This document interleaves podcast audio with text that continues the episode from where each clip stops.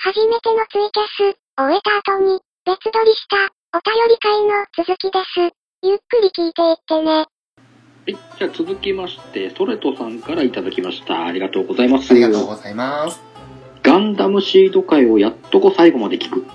テレビ版しか見ておらず、一度だけの視聴なので知らなかったことをし、シード深い。そして、翔さんすげえ。ロボットオークに参加してほしかったなあありがとうごりざがいとうございま。ますいす。や、あのー、シードの回はちょっと、ショーでしゃばりすぎましたからね。いやいやいや、とんでもないとんでもない。あのー、まあ、我々、その事前に打ち合わせというか、あの、んツイッターのメッセージでね、ピスケさんと、月中ロボさんと、そして、ブラッキングさんと私とで、あのー、やりとりしながら、こういう話しましょうか、というやりとりした中で、うん。私、あの、写真を送ったじゃないですか。 はいはいはいはい。あの、写真の、確かに資料の量は、うん。自分でも引くぐらい持ってたなとは思いましたね。すごかったですね。ねえああシード関連ここんな持ってたのかとうん。でちなみにあの写真送らなかった写真以外にあの、はい小説シードとシードデスティニーの方の小説角川スニーカー文庫全部持ってますしへえ。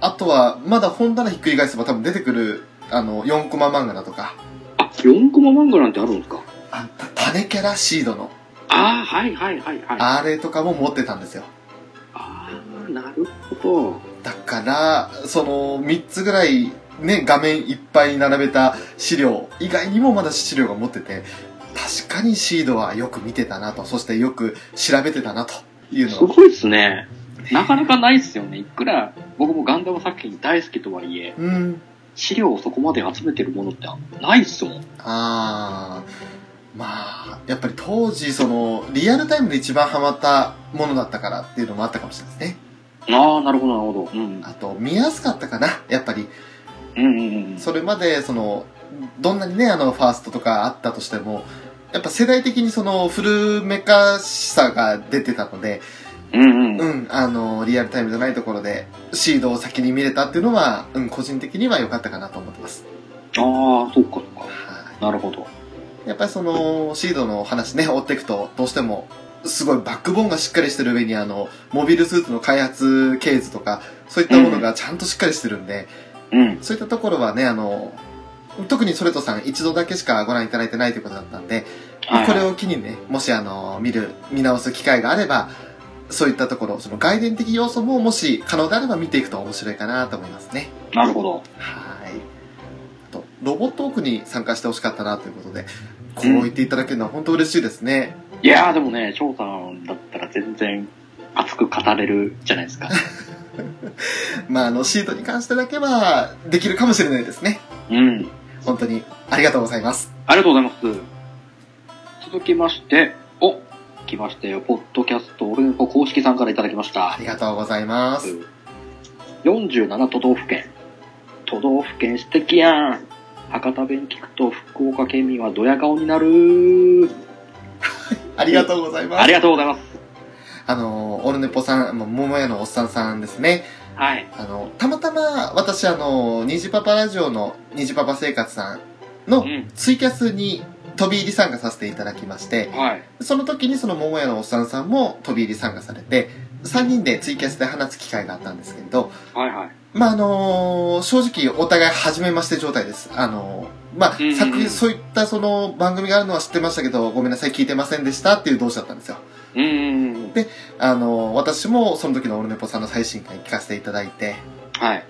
オルネポさん、桃屋のおっさんさんも、その時の最新回の47都道府県聞いていただいたんですけれど、おー。ね、あのーまあ、やっぱり、9、ナンバー9だったかな福岡の、福岡県が出てくるのが、うん。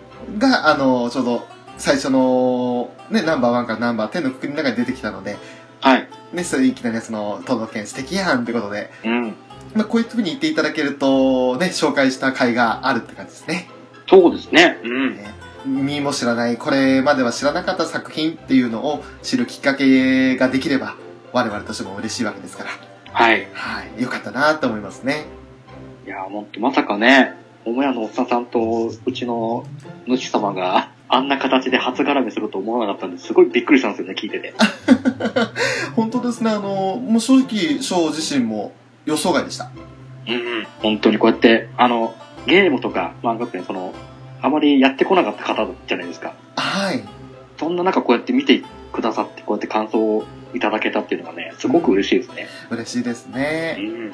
そういった興味のある範囲でね、あの、ここ面白そうだと思って聞いていただけたら本当に嬉しいので、これからもね、何かあの、あ、これどんなんなんだろうっていうふうに気になるタイトルがもしあれば、ぜひあの、かいそこの部分だけでいいんで聞いていただけたらいいなと思いますね。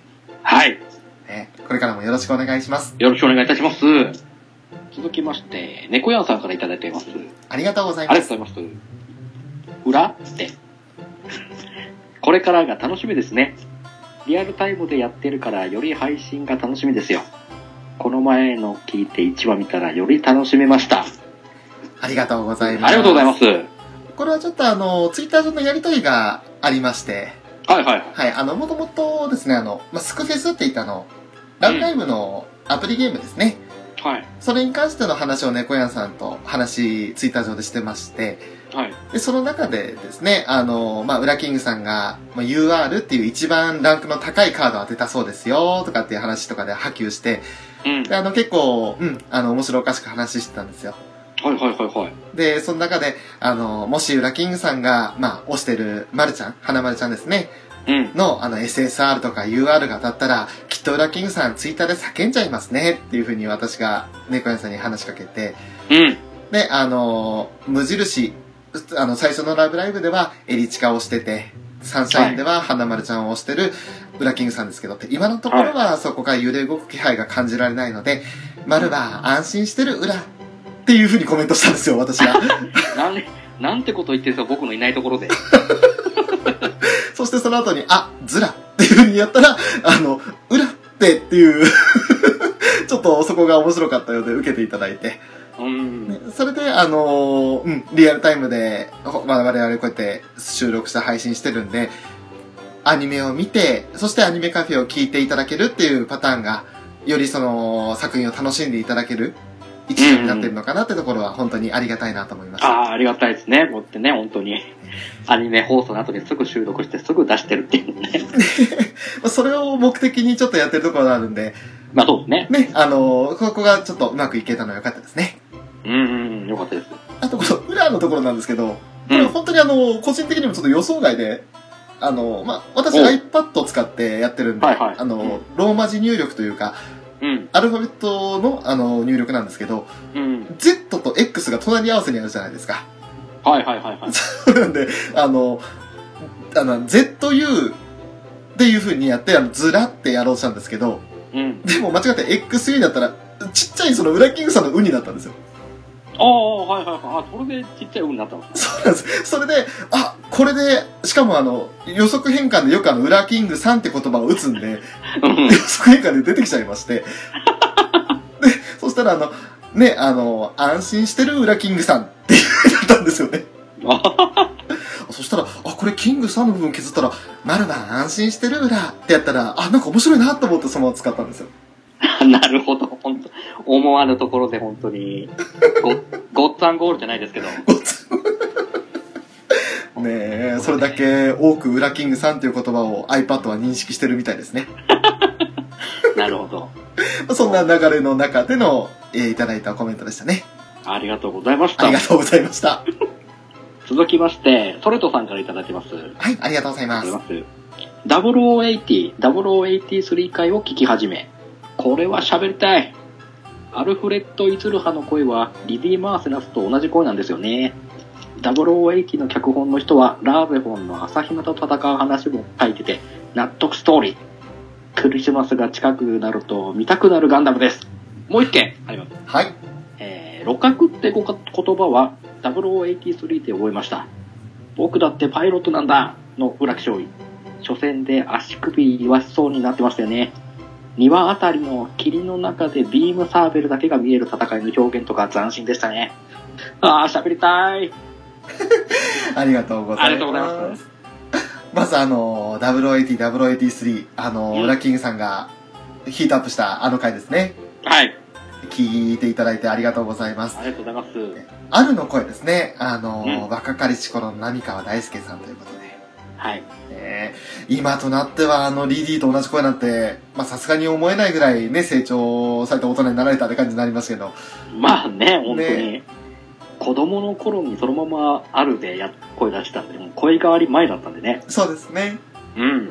だからもう本当に、もしね、あの、0080の後日談とかがうん、あるんであれば、今のあの、まあ、リディぐらいの声であるを演じていただけるんじゃないかなと。ああ、いいですね。その、成長したあるをそのまま波川さんが成長した波川さんでやるみたいな。うん。ああ、いいじゃないですか。へえ、それも面白いですよね。うん。脚本の人がラーゼフォンの朝比奈と戦う話も書いていて、納得ということで。うん。ラーゼフォンすいません、ちょっと見てなかったんですけど、僕も本当にスパロボで出た時ぐらいの知識しかないんでね、ちゃんとは見てないんですよね、ラウザフォン。あ、そうなんですね。うん。なるほど。やっぱりその脚本家がね、あの、同じだってことになってくると、うんや。っぱあの、そこが良かったっていう作品は別作品でも同じように感じるっていうのはありますよね。そうですね、やっぱり本当に、脚本家の力がまだまだと感じるうん。内容だと思うんですね。不思議とあの、好きになったアニメでたまに脚本の人を共通してるってこともありますもんね。ああ、はいはい、ありますね、そういうのもね。ねえうん。そしてクリスマスが近くなると見たくなるガンダム。なるほどね。うん。見たくなりますね。なりま。すね。 そして、路角。これはむ、漢字もやっぱり難しいですし、はねえ、あの、なんて読めばいいのかってこともありますけれど、い。うん。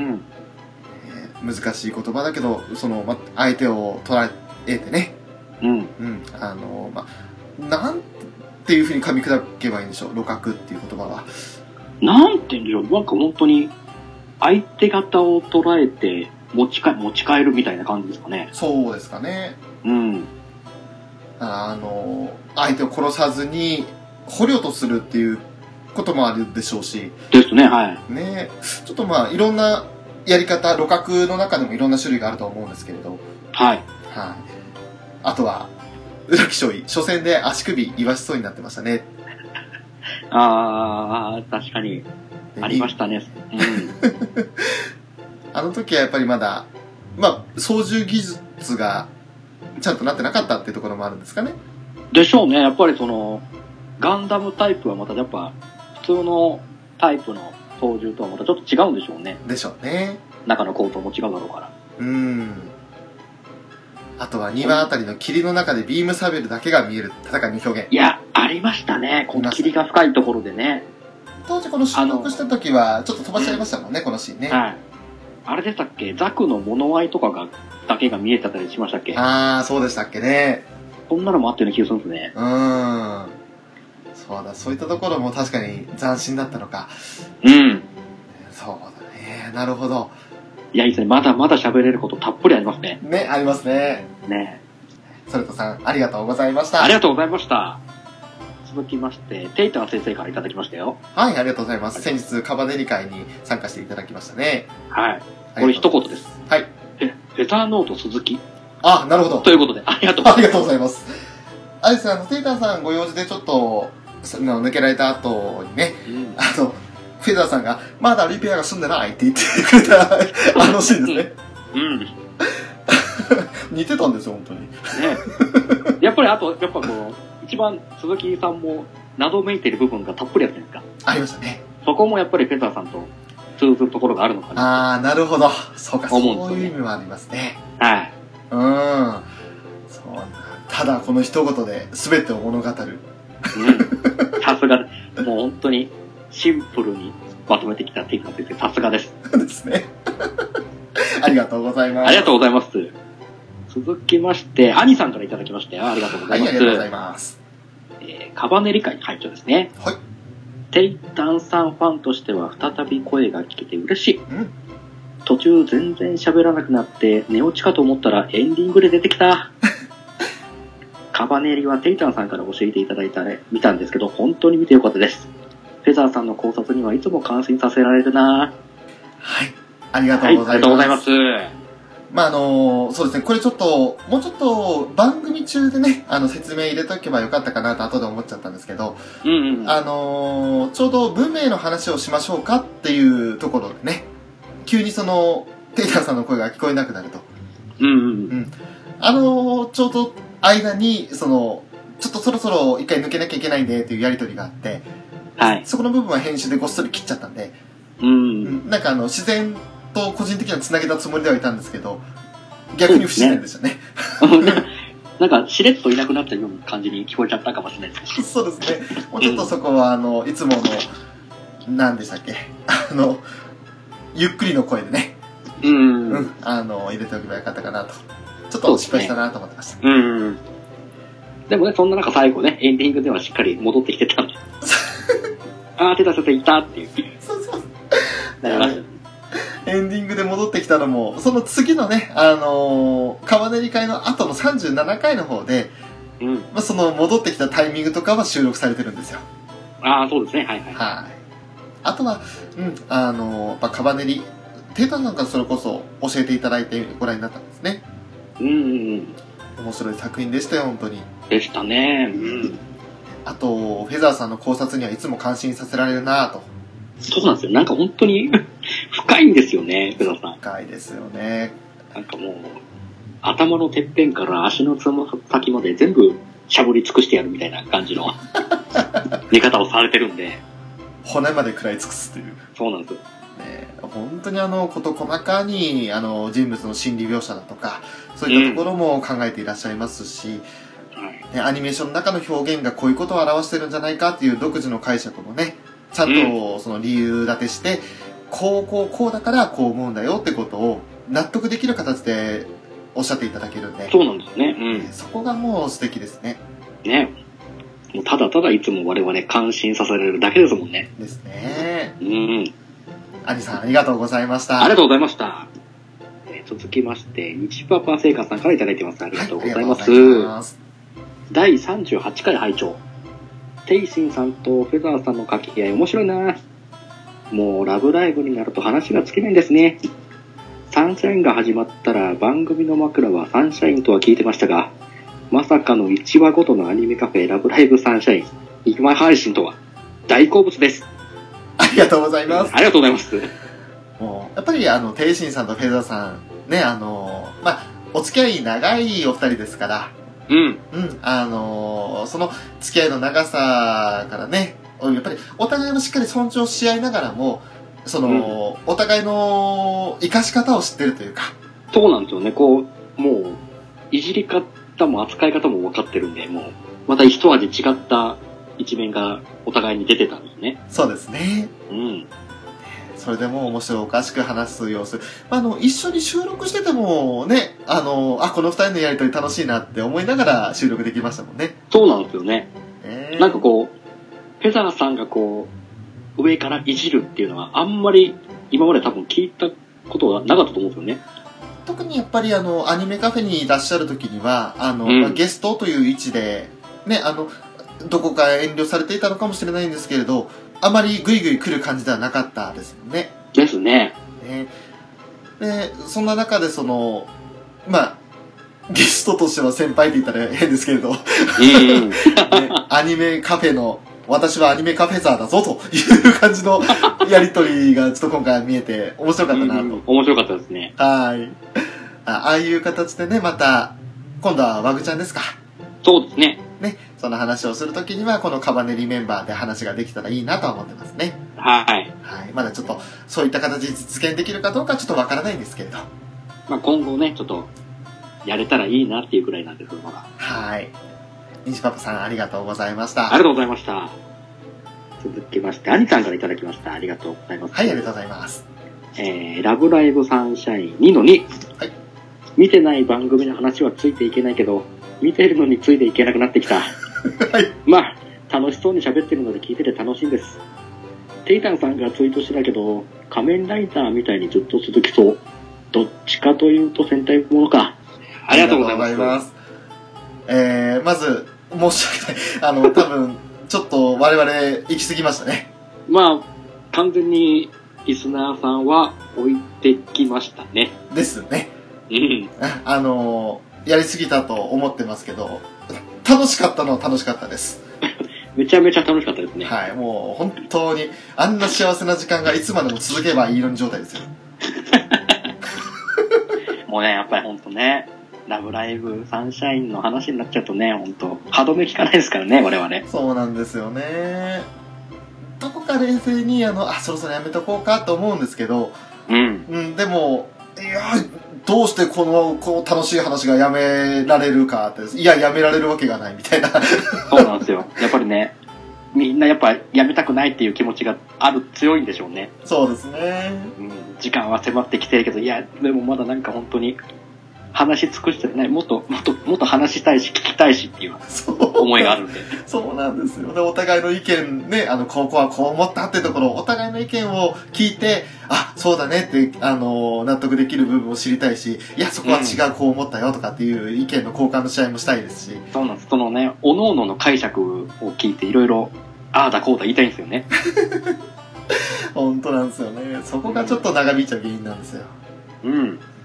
あと、あの、テイタさんおっしゃってた、仮面ライダーみたいにずっと続きそうという、まあ、ラブライブのシリーズものになってね、はいはいはい。どっちかというと戦隊ものみたいなくくりで続くんじゃないかって話にはっきりしましたけど、ウラキングさんこれあのプリキュアみたいなシリーズにもしなったとすれば映画で全員集合とかっていうふうになるんじゃないかないや無理かっていううん、さそうなれまんしでたす。ねどっちかって言ったら多分やっぱプリキュアみたいな感じで、シリーズか何シリーズすると後に、劇場版でその、元々あったシリーズの作品のキャラが全部出るみた いな。で、なるのかなって思ってちょっと考えたんですけど、はいでもラブライブだよな。各ユニット出して、もう、一組、二曲ぐらいずつしか歌えなくなるんじゃねえかと 思う。したらもう内容もクソもないじゃないですか。そうですねただユニットが出てきて歌って終わるだけで多分時間取られちゃうんでしたらもうあ作品としてはダメだなってなっちゃ 俺個人的にはあのアニメのサマーライブみたいな感じで、うはいはいはい2015年にあのミューズとあのアイマスの方々がコラボしたじゃないですか、はいはいはいあんな感じでミューズとアクアが共演とかだったら面白いんじゃないかなって気がしますよね。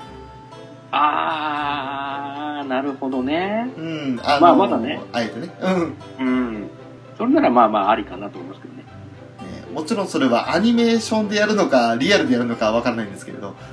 まあリアルあーでもどっちかなライライブならあれですよこれまあ映画劇場版ってなるとやっぱりアニメか。アニメーションじゃないですかねだったらちょっと、うん、あの、ここまで3話までサンシャイン見てて、相当ミューズのキーワードが出てくるんで、うんいつかね、そういった展開もあったら、面白いなっていう夢物語はありますよね。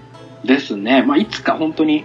まあ、でもきっと、自主制作でもみんなやるんじゃないですか。あ、やると思います。ね。あの、絶対にその、ニコ動だとかで、そういったところ上げるね、動画を作る人もいれば、あの、うん普通に小説、自前の小説で、そういったその架空の、もしミューズとアクアが接触したらみたいなところがあると思うんですよ。 ああ、なるほど、なるほど。だってみんなの夢ですもん。まあね、本当に、いいつかうんなんかね、どっかしらの形で絡んでは欲しいとはみんな願ってはいると思うんでね。ねえ。うん。みんなで叶える物語ですから。なるほど、つなげてきますね。さすがです ね。ね、もうみんなで、じゃあ、叶えましょうか。軽っいや、もうそれは、あとはもう我々、ファンが本当に動いて、嘆願書でも集めて送れば、実現しそうじゃないですか。そうですね、あの、ラブライブってもともとやっぱ読者参加型の作品なので、うん。ね、あの、これまで大きくなっちゃったからなかなか今は声通らないかもしれないですけれど、うん。うん、でも初心に変えてという企画がもしあったらあのミューズでさえね、あのだんだんその大きくなって5年目に迎えてもあの雑誌で歌詞募集して一つ曲作ったぐらいですからああ、そうなんですか。 「あのへーミはミュージックの「ミ」っていう曲があるんですけどはいはいはいはい。あれあの読者からその歌詞を集めてそれをまとめた歌なんですよそういう参加の仕方もあるか。なるほど。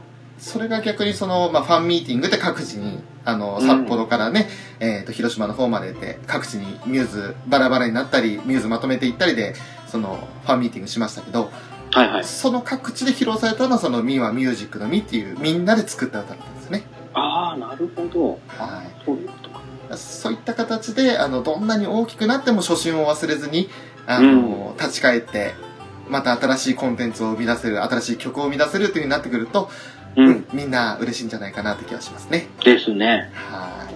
ね兄さん、ありがとうございました。ありがとうございました。はい、続きましては、メールですね、えーいただいてるものがありますので、ご紹介させていただきます。はい。じゃあ、まずは、テイタン先生からいただきました。ありがとうございまはい、す。ありがとうございます。先日はゲスト出演させていただきありがとうございました、はい初めてのゲスト出演だったのでいろいろ迷惑をおかけしましたが皆さん親切なので楽しく参加できましたただ僕の知識が浅いのでついていけないところが多々ありましたが好きなアニメを一緒に話せるというのは楽しいですねお二人は初対面ながら聞き慣れたお声なので初めてという感じもなくまた、フェザーノートさんと久々にお話できてよかったです。僕は1年以上も前にポッドキャストでアニメの話を誰かとやりたいといろいろ考えてました。アニメカフェで本当に楽しそうにアニメの話をしているのを聞いて、自分もこういう番組がしたかったのかなと、キラキラ輝きたかったのかなと思いました。また、機会があれば一緒にスクールアイドルを、いいやいやいやいや、楽しくお話しできればと思います。貴様は人か、カバネか、どちらでもない俺はアニメ好きだこれからも素晴らしいアニメライフをということで、はい、ありがとうございます。ありがとうございます。いいですね、あの、強調するところが、真に迫ってましたね。あのね、やっぱりこれはね、言い慣れてる僕が読むべきだろうということになりま して、ねゲスってね。ゲスいや、本当にあの、カバネリ会参加していただいてありがとうございましトありがた。とうございました。ね、あの、初めてのゲスってね。なんか嫌ですね。初めてゲスをする時のみたいになっちゃいます。 I need you all my love みたいな。そんなんちゃうよ、つって。もうやめてください、もう本当に。どんどんどんどん本当に。品位が下がってきちゃうんで。 まあ、あの、ゲスト出演をしていただいて、本当にあの、あれはもともとね、あの、フェザーさんとウラキングさんと私3人で収録する予定ではあったんですけれど、はいはい。あの、ツイッターの中でね、あの、お話ししたいねっていうことを話されていたので、じゃあ、時間が合えばいかがですかって提案をさせていただいたんですけど、はい。うん本当に時間の許す限り付き合っていただけてありがとうございました。ありがとうございました。あの、知識が浅いのでついていけないところがありましたが、ってそんなことはもう全然、あの、うん。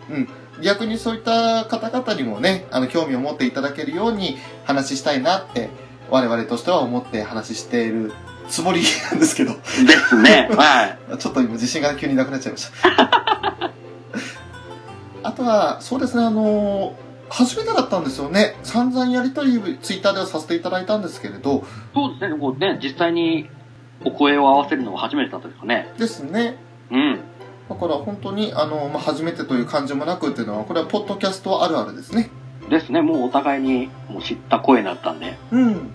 うん。何の緊張もなく普通に話していきますからね。大体、ショーってやつがどんなやつか、裏キングさんっていうのがどんな人間かっていうのが分かった上で話できますからね。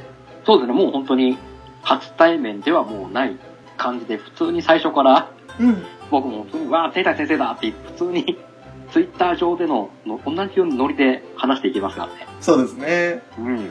だから開始5分のあの、裏キングさん、ほら、だから言ったじゃないですか、テータン先生つってそうなんですよね、本当に、急に決まった振りだったんですけどね。あれあれでタイトルくらいはも、面白かったですよ、個人的には。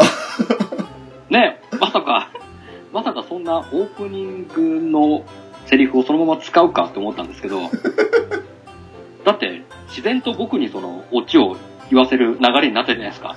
本当ですよね。満場一致みたいな言い方で。でもあのね、普通にあの、俺はカバネリだっていう風に流れるのかなって最初思ってたんですよ。うん。でも、よく聞いたら、フェザーさんがすでに、貴様、人かカバネリかって言ってるんですよ。ああ、そこそう言ってました。そう言ってたんですよ、実は。あもう、どちらも来て、もう潰しに来てたんですね、ペソさん。最初から。だから俺、あの、裏キングさん、起点聞かせて、ゲスでゲスって言ったのかなと思って。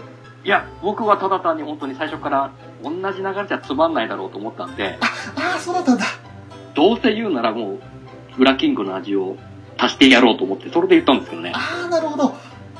あでも結果、それが功を奏してというか、 すごくそう面ですね白いネタになって。うん。ね、あの流れで、しかもうまくちょっとオープニング拝借して やらせていただいたので、そうですね。それっぽくなったんですよ。うん。で、そこまではちょっとなんかオープニングの音も合わせたせいか、結構いい感じになっちゃってて、で、ああの、ーその後のフェザーさんが大丈夫かなーって心配されて、で、ウラキングさんの、ほらー、だから言ったじゃないですか、テータン先生ってところで、俺はいつも笑ってます。そうで、ちょっと間を空けましたからね、あそこで。ほんとね、もう、笑っちゃいますね、あそこはね。自分、なんか自画自賛で申し訳ないんですけど、手前味噌なんです けど、本当にあの、面白いです。僕もね、あそこでちょっと誰かが一言なんか不安そうなこと言ってくれるかなって待ってたん ですよ。で、こう、フェザーさんが言ってくれたんで、ほら、そこで、よし、じゃあいけると思って、ほらーだからダメだったじゃないですかって。そこ でうまく言えたんで。いやーもう、あのオープニングはね、あの、一発撮りなんですよ、本当に。そうですよ、もう、ほんとね、収録前に軽く打ち合わせして、そのまま、何の、何のあれもなく行きましたからね。ねえ、いや、楽しかった。でもちろん、そんな始まりからあったものですから、うんその後もね、あの、カバネリ会はもちろんですけれど、サンシャイン会もね、楽しく話させていただいて、なんだかんだだから8時から12時半ですかそうですね、ね。 4時間半話してますもんね。うん。まあ ね、ちょっとね、そのたん、テータン先生はちょっと、中抜けしてるんで、実際はそこまでじゃないんですけどうんね、うん。テータン先生的には。でもね、 しっかり僕らの話聞いてくださって。本当にあの途中置いてけぼりにしてしまったのはねあのゲストとしてお迎えするのにあるまじき 中堅上でしたけど本当にあのあの時は申し訳ございませんでしたすいませんでした。でものね、テータン先生、1年以上前からこういう感じで、アニメの話をするポッドキャストをやりたかったみたいですね。そうなんですねねえまあやっぱりあのまあ我々みたいなこのアニメカフェみたいなふ番組がしたかったなって思っていただけるのは本当に嬉しいです、欲しいですね。うんそういうふうに評価していただけるのはもうこれ以上ない喜びですねうん。もうやってて本当に、あ、もうちょっと、報われたなって思いましたね。うーん我々も。そして、まあ、キラキラ輝きたかった。うん、輝きたいですね うん。実は本当にフェザーさんもちょくちょくぶっこんできましたよね。ね、ほんとね、自分でネタを振って最後これね、輝きたいで締めて、ああ、狙って行きたかったんだな、やりたかったんだな、これっていうのはあのありましたわね。監督のインタビューとかで真剣にこっち聞いてるんですから。ねねえ、もうめちゃめちゃ真剣に聞いてましたからね。え、多あ、分。深い、深い、深いって思いながら最後、あ輝きたかったんですかねっていう。 なんてことをさらっとぶっこんできて。ねえそして、とぼけるという。そうーん、本当に、もう面白い話をさせていただきましたけれども。う。はい。貴様人がカバネかどちらでもない俺はアニメ好きだということで、うん。 確かにもうアニメ好き。これはもう、今ね、いろいろ、まあそれこそタイムリーな話題で言うと、ワグちゃんとかも一気に耳されたみたいなんで、はい。ね、そういったところも含めて、うん、あの、少しでも我々がね、何かその影響を与えられる存在になっていたらいいなとは思いますけれど、はい。えーこれからも素晴らしいアニメライフをということで、ねえ、お互いに楽しんでいきまおしょう。互いに楽しみましょう。えーテータさん、ありがとうございました。ありがとうございました。それでは続きまして、もう一通メールをいただいております。はい。えー、アニメカフェの翔さん、ウラキングさん、こんにちは。こんにちは。虹パパ生活こと、虹パパと申しますお。ありがとうございまありがとうご。すざいます。 36回、37回拝聴させていただきましたので、感想を。今回も5時間を超える収録、お疲れ様でした。ありがとうございます。お疲れ様でした。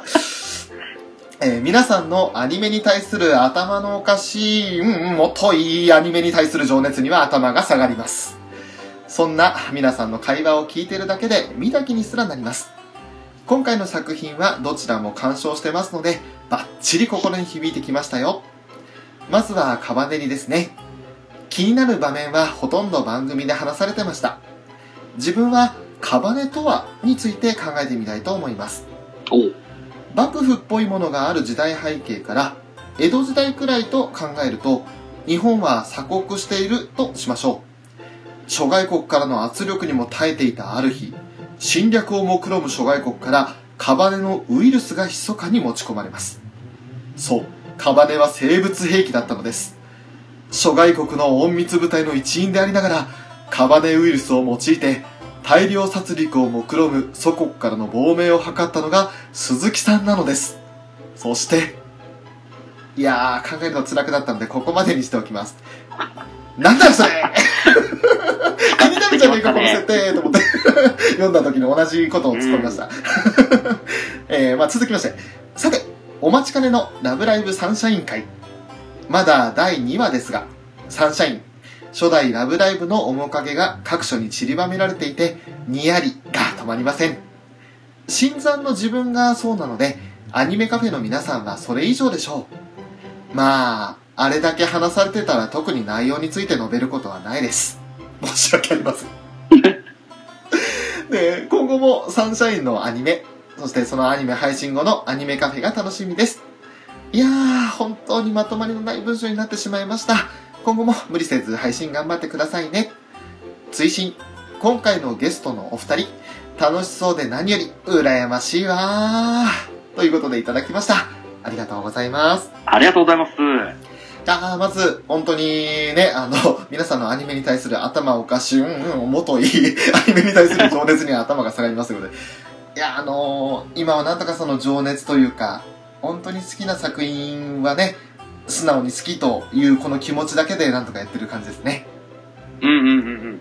まあね、本当に、普通の一般の人から見たら、頭おかしの方になっちゃうんでしょうけど。ね、特に、ラーから始まる奴らがとそうですよね。そうですね。うんうんうん。でもまあ、こうやってね、あんまり普段生活している上で、こうやって、アニメに関して熱く話せる機会って、基本ないと思うんですよね。ないですね。それをこうやってね、ポッドキャストを通じて、ね、お互い本当に違う地域のみんなで、こうやって熱く話せるっていうのはね、何よりいい語らいの場ではあるなと思ってるね。そうですね。うん。それこそフェザーさんのお言葉借りますけれどやっぱ共有して互いの意見を言い合えるこういう環境が素敵ですよねうんうんうん、そうなんです、そうなんです。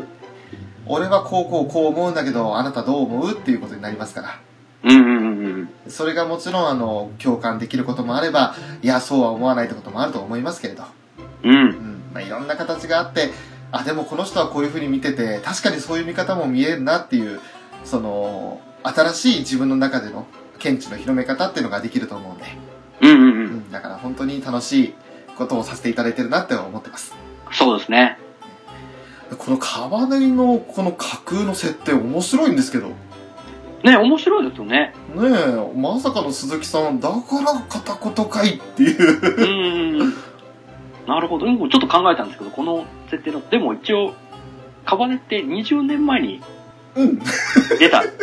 発生した程度ですよね、一応設定では、もともと。まあまあまあ、そうですね。でもその、そこで鈴木さんがどうやって日の元に来て、うんほんでどういう風に広げていったかなんですよ。 もしその、あの年齢なんで多分20年前だと行動もうんうん。少年ぐらいですよね。多分、鈴木さん的に自分でそういう気がなかったんでしょうけど、流れ着いた日の元で、まあ、たまたま持ってたのかわかんないですけど、カバネウイルスを。が、こう、季節して蔓延したのかなっていうのもちょっと考えた、考えてみあた。あ、なるほど。自分の意図していないところでこうやって、大人の、その、陰謀の中に巻き込まれて鈴木さんも。なのかなって思った。ああ、いいですね。うん。なんかやっぱり鈴木さんという存在がミステリアスすぎるので、そうなんですよね。ね、そういった話を展開させていくと、あの、どれもこれもありえそうな感じはしますよね。うんうんうんうん。でも、まあ、考えるの辛くなったんで、ここまでにしておきます。めっちゃいいところやーんっていうところですよね。 ねこっからこっからが盛り上がるところなのにってところでねえちょっと、まあ、この続きがね、もしあの、うん、余裕があれば教えてほしいなと思いますけど。 あと、サンシャインですね。あのーうまだ2話見た時点での、ご連絡いただいたんですけれど、はいはい。やっぱり本当にね、あの、無印の頃のラブライブを踏襲したような表現が多かったですよね。ね、本当に1話からいろいろ、あれっていう、うん。無印の1話で見覚えのある演出だったりなんだりが、ちょこちょこありましたね。ありましたよね。うん。そういったところでも、本当に、やっぱり前作ファンというか、あ、うわあ、ここ同じシーン使ってきたよとか、うん。ね、そういったところで、わーってなるところはやっぱりありましたから、ですね、うん。ね、本当にあの、うん、そういった点でも楽しいですし、もちろん、あの、比較する必要もないぐらい、アクアはアクアで魅力がありますんで、はいはい。はい。まあ、そういったところもね、今後また新しく、いろんなことを知っていきたいなと、楽しんでいきたいなとは思ってますね。はい。はい。日パパさんもありがとうございました。ありがとうございました。えー以上ですね、6月、すいません、7月ですね、18日までにいただきました、お便りの紹介でした。